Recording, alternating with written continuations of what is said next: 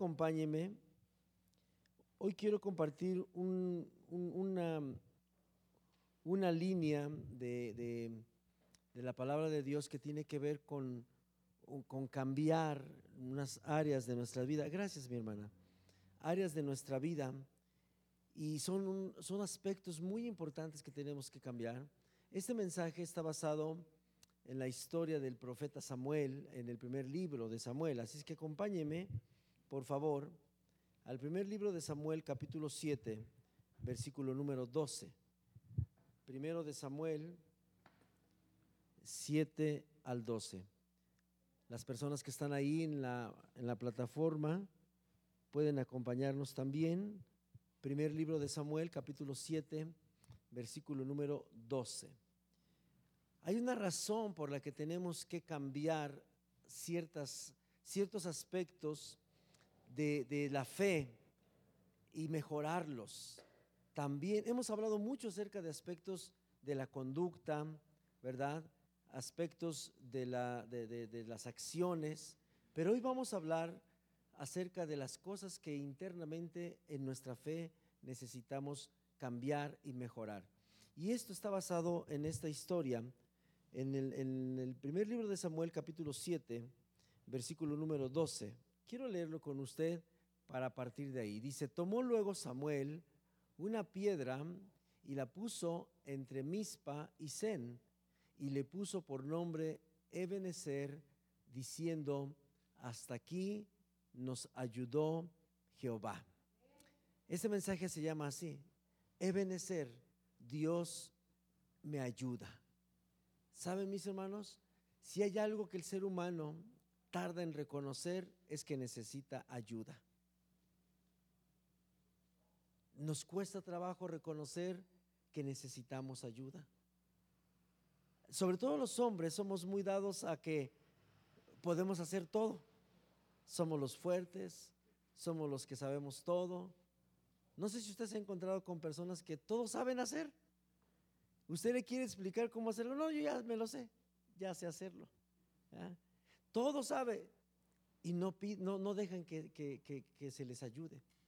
Y mire, Dios está tan, tan deseoso de ayudarnos que no vamos a poder vivir nuestra vida de fe solos.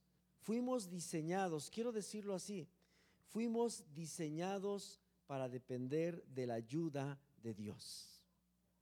Por muy autónomos que nosotros creamos que somos capaces de hacerle frente a la vida, la realidad es que no fuimos diseñados para eso.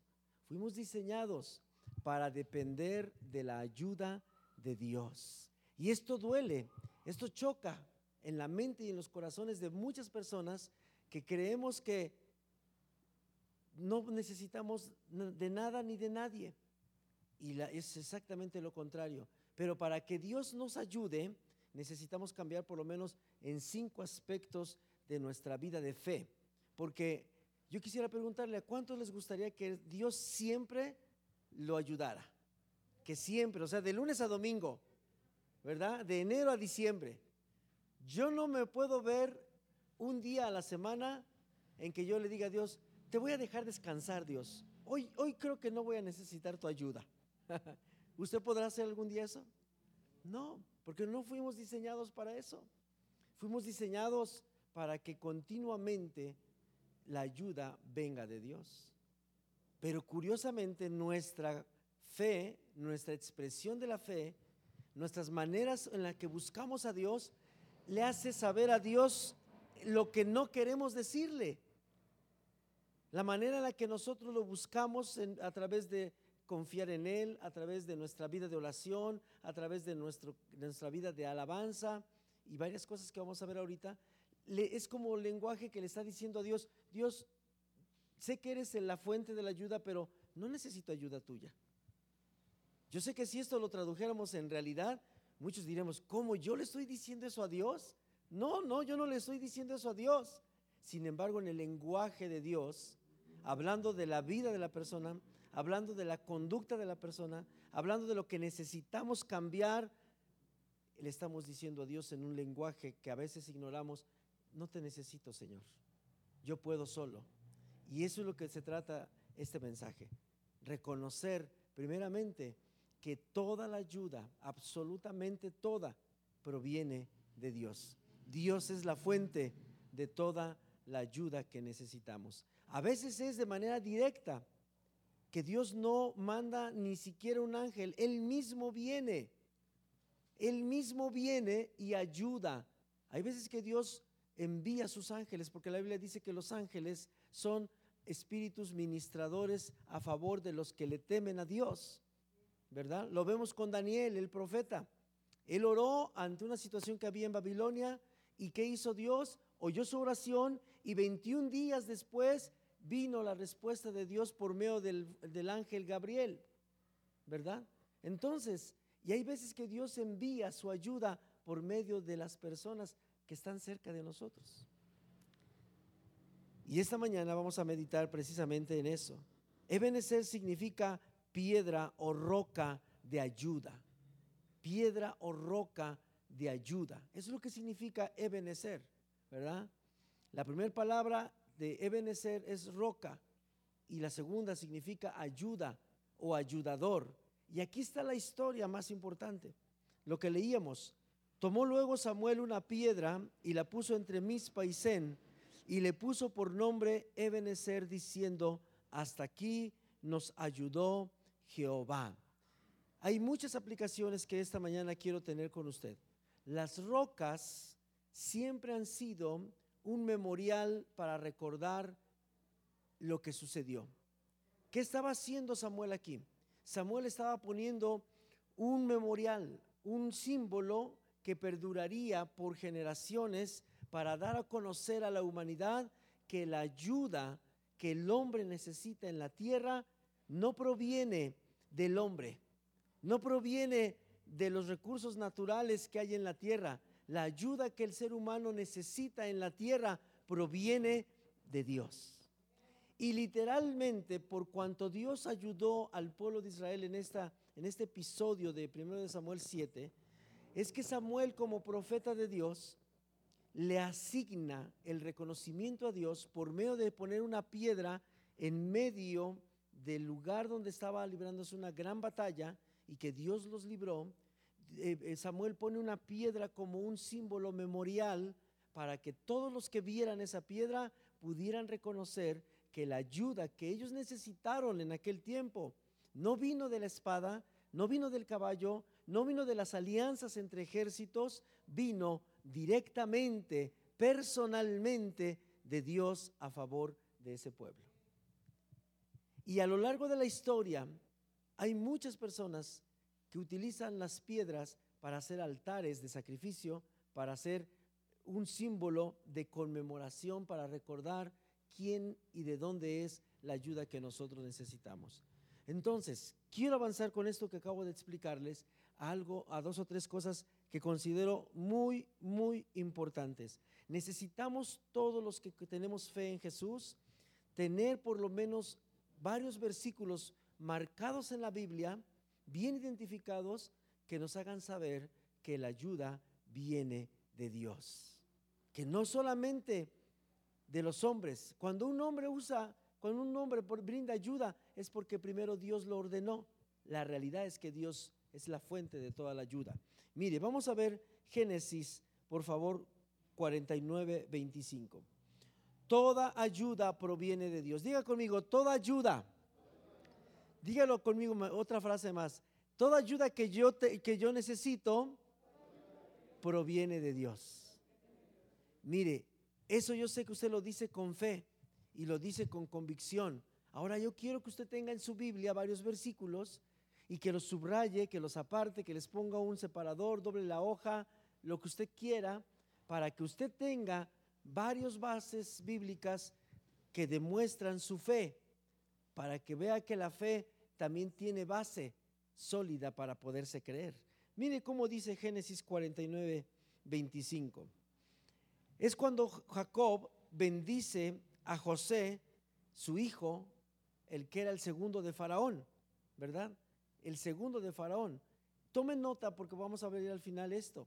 José, en ese momento que iba a ser bendecido por su padre Jacob, era un hombre que no necesitaba nada. Era el segundo hombre más millonario del planeta. Era el hombre brazo derecho de Faraón. Tenía a su cargo todo el país de Egipto y todos los países alrededor dependían de sus decisiones de él. Era un hombre que, entre comillas, no le faltaba nada. Tenía una esposa, dos hijos, sirvientes, casa, tenía todo lo que quería. No tenía coches porque todavía no nacía Henry Ford, ¿verdad? El que inventó el coche. Pero tenía ahí sus caballos o sus camellos. Tenía todo. Y vea cómo Jacob, su padre, que no tenía nada, a, contrario que él, que su hijo, vea cómo lo bendice. Por el Dios de tu padre, el cual, ¿qué dice? Te ayudará, diga conmigo, te ayudará. Estamos hablando de que no necesitaba nada y su padre se le ocurre lanzar una bendición de que Dios, el padre de Jacob, ¿verdad? El Padre Celestial, iba a ayudar a, José cuando José no necesitaba nada de ayuda. Todos venían a pedirle ayuda a él. Y Jacob comienza su profecía así, por el Dios de tu Padre, el cual te ayudará, por el Dios omnipotente, el cual te bendecirá con bendiciones de los cielos de arriba, con bendiciones del abismo que está abajo, con bendiciones de los pechos y del vientre. ¿Qué está diciendo esta parte de la Biblia, mis amados hermanos? Que todo ser humano debemos de reconocer que la ayuda verdadera, genuina, auténtica que requiere un ser humano en el planeta proviene de Dios. De cualquier índole, de cualquier índole. Aquí dice, bendiciones de arriba, bendiciones de abajo, bendiciones de los pechos, bendiciones del vientre. Es una expresión en la Biblia que nos enseña que toda clase de necesidad que el hombre tiene en la tierra, la única fuente para poder recibir la ayuda proviene de Dios. Esto es importante entenderlo y tenerlo ahí, porque vamos a seguir avanzando. Así es que Génesis 49, 25 nos narra claramente que Jacob nos enseña que la verdadera ayuda proviene de Dios, proviene de Dios. Jacob pudo haber dicho, pues voy a bendecir a todos mis otros hijos, menos a José. Pues José ya tiene todo, o sea, ¿qué, qué le puedo dar yo a José que no tenga él? ¿Verdad? Uno pudo haber pensado eso, pero Jacob inspirado por Dios, dejó bien claro que aunque yo aparentemente tenga todo, en realidad no tengo nada, porque la ayuda verdadera que yo necesito es la que Dios tiene para darme a mí. Y muchas veces nosotros creemos que lo tenemos todo, o por lo menos lo suficiente. Y decimos, pues yo creo que con esto está bien, yo creo que con esto ya es suficiente, ya no necesito más. Pero no es así. Dios, su naturaleza es revelarse como un Dios que nos va a ayudar y que nos va a bendecir. ¿Cuántos dicen amén? Amén. Ok, lea conmigo Deuteronomio 33, 26. Vea cómo dice Deuteronomio 33, 26. No hay como el Dios de Jesurum. Jesurum es una palabra sinónima de Israel, del pueblo de Israel. No hay como el Dios de Jesurum. Vea esta expresión. Yo espero que usted se goce, se deleite en cada versículo que hoy vamos a poder leer, porque son miel para nuestro paladar en el sentido espiritualmente hablando. Vea cómo menciona la Biblia, quien cabalga por los cielos, ¿para qué? Para tu ayuda. Oh, qué expresión tan hermosísima. Dios, Dios, el Dios de Israel, que el cual es nuestro Dios, que es Jesucristo, dice, Él cabalga sobre los cielos para tu ayuda y sobre las nubes con su grandeza. Quiero decir esto, en que lo guarde en su corazón. Esa expresión de que Dios cabalga en los cielos es por lo siguiente. La habitación de Dios está en el tercer cielo. Esto que nosotros vemos en lo natural es el primer cielo. Después hay un segundo cielo que pueden ser las constelaciones, donde están los universos. Y después viene el tercer cielo, que es donde está Dios. Si quisiéramos tan solo tener una idea cuántas horas o cuántos días o cuántos años o a qué velocidad tendríamos que viajar para poder ir hasta donde está Dios, nuestra cabeza no alcanzaría a comprender la magnitud de la distancia. No la alcanzaríamos. Dios dice que Él está en su trono a miles y miles de millones, o sea, incomprensible, no tenemos la menor idea, nunca, nunca alcanzaremos a comprender realmente la distancia. Si alguno se nos hace difícil, oye, ¿dónde está Chihuahua? Pues aquí a 1400 kilómetros. Y uno dice, 1400 kilómetros es mucho. Y uno de repente pierde la dimensión de las distancias, ¿a poco no? Imagínese lo que la Biblia nos está diciendo, que Dios cabalga, Dios cabalga. La palabra cabalgar tiene que ver con ir a gran velocidad. Dios viene desde el cielo con una sola finalidad, viene aquí a la tierra para ayudarnos, dice el versículo, para brindar su ayuda. Dice, quien cabalga sobre los cielos para tu ayuda. Ay, esto es hermoso. Si hay alguien que debería de estar ocupado en el universo entero o en los universos enteros, es Dios. ¿Sí o no es cierto? Sin embargo, con todo y lo ocupado que usted y yo podamos imaginar que Él está, Él dice que Él viene cabalgando sobre los cielos para ayudarnos. Eso me interesa mucho dejarlo en su corazón. Mire, más tarde, eh, más tarde es que nosotros tenemos una necesidad que en cuanto Dios se presenta para ayudarnos a la necesidad. Algunas personas somos así. Vemos una necesidad y corremos a ayudar. Ay, luego, luego. La naturaleza de Dios es así. Esa expresión de que Dios cabalga en los cielos para tu ayuda tiene que ver con entender que de verdad Dios lleva prisa en ayudarnos. Hay veces que nosotros sentimos a Dios como lento, como que, oye Dios, ya sabes que tengo un montón de broncas y, unas ya se cocieron, otras se quemaron, como las tortillas. ¿ah? Y no vienes a mi ayuda, y no vienes a mi rescate.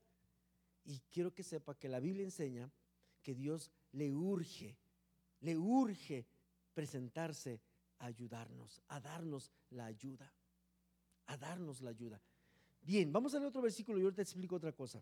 Deuteronomio 33, 26, en la misma, en otra versión, ese versículo, pero en otra versión, dice, no hay nadie como el Dios de Israel. Él cabalga por el firmamento para ir en tu ayuda. Esa es la expresión, para ir en tu ayuda. Vea lo personal que es y lo importante que es. Se dice que cuando uno hace las cosas de manera personal es porque es muy importante para uno la otra persona a quien usted le hace un favor personal. Cuando usted le pide a otra persona que haga un favor por usted, es importante porque le está ayudando. Pero cuando usted dice, no, aquí déjame, yo solito voy a ir a la casa de tal persona y yo personalmente le voy a entregar, usamos esa palabra, ¿a poco no? Personalmente le entrego lo que yo necesito dar. ¿Por qué? Porque es importante para usted esa persona. Dios está diciendo, en cuanto a la ayuda, yo personalmente quiero entregarles mi ayuda directa, directa desde el cielo, porque ¿de dónde viene Dios? Cabalgando desde el firmamento, desde el tercer cielo. Veamos esto. La ayuda física que necesitamos en la tierra, la ayuda natural que necesitamos en la tierra, en realidad tiene su origen en el cielo. La ayuda que Dios da está en el cielo para una necesidad que está en la tierra. Esto es importante. Seguimos. Primero de Crónicas 15:26, por favor. Primero de Crónicas 15:26. Este es el pasaje cuando David lleva el arca del pacto de la casa de Obededom a Jerusalén. Y vea esta parte, es muy importante, tiene que ver con el área espiritual, tiene que ver con, con la vida de cuando una persona está queriendo buscar a Dios y siente que no lo encuentra, siente que no lo puede encontrar. Así le pasó a David. David tenía una encomienda, llevar el arca del pacto, que era el lugar físico donde la presencia de Dios descansaba. Y donde estaba el arca del pacto, allí había bendición. Y el arca había sido robada por los enemigos del pueblo de Israel y se la habían llevado. Eso significaba que el pueblo de Dios estaba sin bendición, sin ayuda de parte de Dios. Y David entiende esto. ¿Y sabe qué hace? Está tratando de buscar a toda costa, traer de nuevo a, a Jerusalén el arca del pacto. Eso habla de la vida de una persona en la tierra que desea con todo su corazón cambiar, pero no puede cambiar. Desea con todo su corazón aprender a orar, pero no puede orar. Desea con todo su corazón conocer más de Dios, pero no logra conocerlo. Desea estar cerca de Dios, pero no lo logra. Eso representa el arca. Y vea cómo dice este versículo. Y ayudando Dios a los levitas, subráyelo en su Biblia si gusta.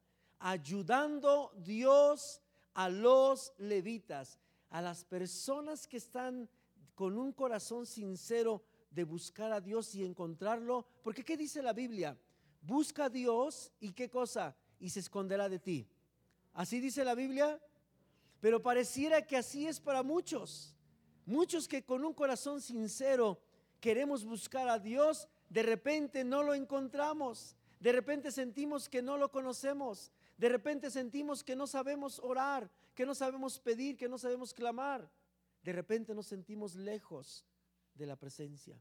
Y dice aquí que, Dios dice, ayudando Dios a los levitas, aquellas personas que eran las encargadas de transportar el arca del pacto, aquellas personas que eran las encargadas de buscar a Dios de la manera correcta para asegurarse que Dios estuviera en medio del pueblo de Israel. Dios ayuda cuando estamos en áreas como estas, mis hermanos, donde sentimos que por más que oro, por más que me arrodillo, por más que lloro, por más que ayuno, por más que leo la Biblia, no siento que avanzo, no siento que conozco más a Dios, no siento la ayuda de Dios.